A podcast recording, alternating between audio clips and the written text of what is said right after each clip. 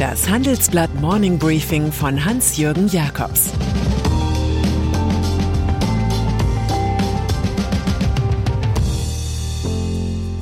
Guten Morgen allerseits. Heute ist Mittwoch, der 16. März, und das sind unsere Themen.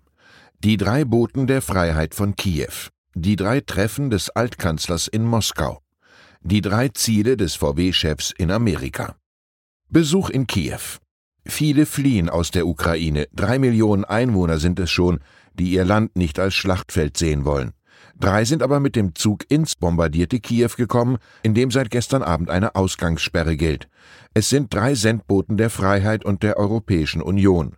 Polens Ministerpräsident Mateusz Morawiecki, Tschechiens Premier Petra Fiala und sein slowenischer Amtskollege Janes Jansa. Gespräche mit dem ukrainischen Präsidenten Volodymyr Zelensky sind geplant. Der sagte prompt, mit solchen Freunden könne die Ukraine nur gewinnen. Hier im kriegszerstörten Kiew wird Geschichte geschrieben, schrieb der Pole Morawiecki. Die EU unterstütze die Ukraine, diese Botschaft hätten er und seine Kollegen mit nach Kiew gebracht. Polen will eine Friedensmission der NATO. Es soll ausdrücklich nicht so sein wie in Die letzten Tage der Menschheit von Karl Kraus. Darin heißt es, ich habe eine Tragödie geschrieben, deren untergehender Held die Menschheit ist. Volodymyr Zelensky am morgigen Donnerstag wird sich der ukrainische Präsident Zelensky direkt aus Kiew per Videoansprache an den Deutschen Bundestag wenden. Die Ampelkoalition erteilte dem Wunsch der Unionsfraktion, nach Zelenskys Ansprache länger über den Krieg zu reden, eine Absage. Dabei hätte man dann ergründen können, warum Deutschland jahrelang die Not eines Landes negierte, in dem Wehrmacht und SS gewütet haben wie in keinem anderen. Man hätte debattieren können, was jetzt zu unserer Verantwortung gehört. Thorsten Frei, erster parlamentarischer Geschäftsführer der CDU-CSU-Fraktion, moniert, der Bundestag gäbe ein schlechtes Bild ab, wenn man nach Zelenskys Ansprache einfach zur Tagesordnung übergehe. Frei sieht eine krasse Fehlentscheidung. Ich denke, besonders betrüblich ist, dass die Wertetheoretiker der Grünen vor lauter Realpolitik offenbar ihre Debattierfreude eingebüßt haben. Gerhard Schröder als Basta-Politiker macht noch einmal Gerhard Schröder auf sich aufmerksam. Er gab jetzt die Ehrenbürgerwürde der Stadt Hannover unwiderruflich zurück. Die Kommune hatte es gewagt, vom Sozialdemokraten eine Distanzierung zu Wladimir Putin zu verlangen. Enttäuscht zeigte sich unterdessen die Ukraine vom jüngsten Moskau-Trip des Altkanzlers. Schröder hatte dort Putin und einen hochrangigen Berater getroffen. Das sei ein PR-Termin Schröders auf unsere Kosten gewesen, zitiert die Bild-Zeitung eine anonyme Quelle aus Zelenskys Umfeld. Roman Abramowitsch es drang zudem durch, dass Schröder in Moskau auch den Oligarchen Roman Abramowitsch traf. Der mit seinem Club FC Chelsea bekannt gewordene Russe ist inzwischen in sehr schwere Wetter geraten. Der BBC wurde ein Geheimdossier russischer Strafverfolger zugespielt.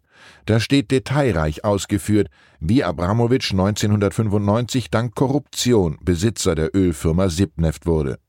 2002 in der Putin-Zeit ergaunerte er sich offenbar auch die Ölfirma Slavneft. Die Vorwürfe sind abenteuerlich. Der chinesische Konzern CNPC wollte das Doppelte für Slavneft bieten, doch der chinesische Delegationsleiter wurde nach der Landung in Moskau entführt.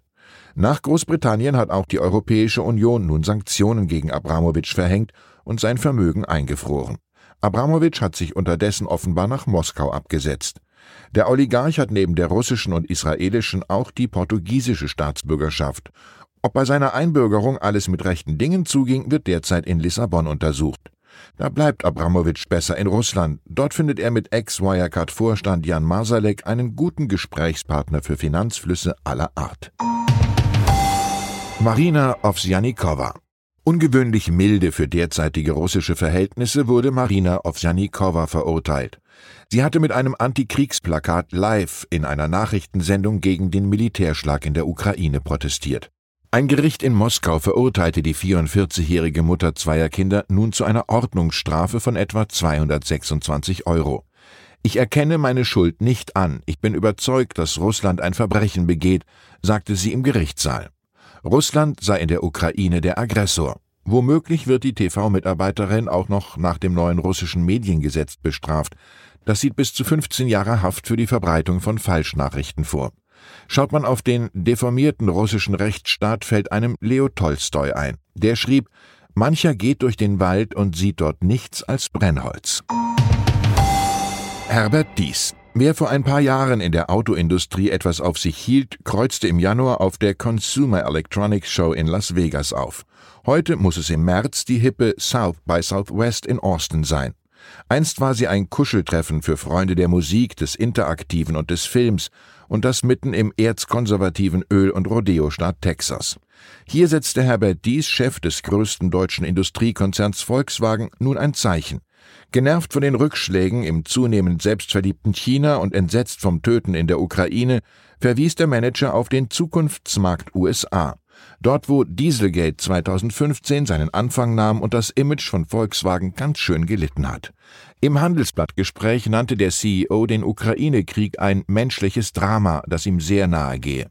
Es mache ihm Sorgen, dass kein europäischer Verhandlungsführer zu sehen sei, der auf Augenhöhe mit Präsident Putin redete. Dabei stehe viel auf dem Spiel für Europa und Deutschland.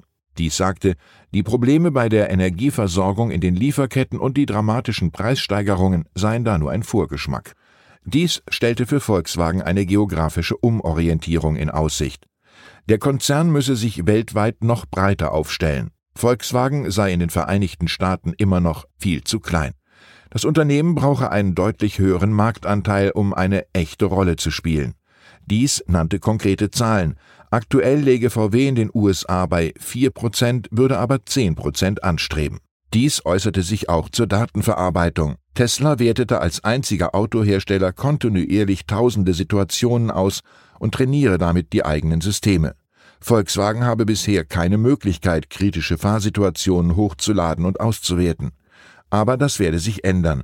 Das Kartenmaterial würde bereits durch Fahrdaten verbessert. Wenn Herbert dies nach Wolfsburg zurückkehrt, wird er einen Blick auf die Ergebnisse der Betriebsratswahlen diese Woche werfen. Die bisherige oberste Arbeitnehmervertreterin Daniela Cavallo, die zeitweise als harte Dies-Opponentin auftrat, ist haushohe Favoritin. Corona in China. Und dann ist da noch die Volksrepublik China. Die Welt rätselt über ihren neuen Corona-Ausbruch. In dem Land, das sich Zero Covid als Maxime gesetzt hat, befinden sich 37 Millionen Menschen im Lockdown. Die Bürger der Big Tech-Metropole Shenzhen und anderer Millionenstädte müssen zu Hause bleiben. Mit mehr als 5100 lag die Zahl der Neuinfektionen am Dienstag höher als beim Ausbruch des Virus Anfang 2020 in Wuhan. Die Dosis Hoffnung, ohne die es bei solchen Backdienstthemen nicht geht, kommt von Henri Matisse. Er sagte, es gibt überall Blumen für den, der sie sehen will. Ich wünsche Ihnen einen blumenreichen Tag. Es grüßt Sie herzlich Ihr Hans-Jürgen Jakobs. PS Ihre Meinung ist gefragt. Trotz steigender Inzidenzwerte sollen die meisten Corona-Regeln mit dem 20. März wegfallen. Uns interessiert Ihre Sicht dazu. Welche Lockerungen halten Sie für vertretbar und welche für verfrüht? Was ist mit der Masken? Was ist mit der Testpflicht? Schreiben Sie uns Ihre Meinung in fünf Sätzen an forum.handelsblatt.com. Ausgewählte Beiträge veröffentlichen wir mit Namensnennung am Donnerstag gedruckt und online. Und zum Schluss zur aktuellen Lage in der Ukraine. Täglich kommen 12.000 Menschen aus der Ukraine an. Eine Welle der Hilfsbereitschaft hat Berlin und andere Kommunen erfasst. Helfer vor Ort erzählen von den Sorgen der Geflüchteten. Bis Ende Juni will Moskau keinen Weizen mehr exportieren. In vielen Ländern spitzt sich die Versorgungslage zu. Die Vereinten Nationen warnen vor einem Katastrophenszenario. Weitere Nachrichten finden Sie fortlaufend auf handelsblatt.com-ukraine. Das war das Handelsblatt Morning Briefing von Hans-Jürgen Jakobs, gesprochen von Peter Hofmann.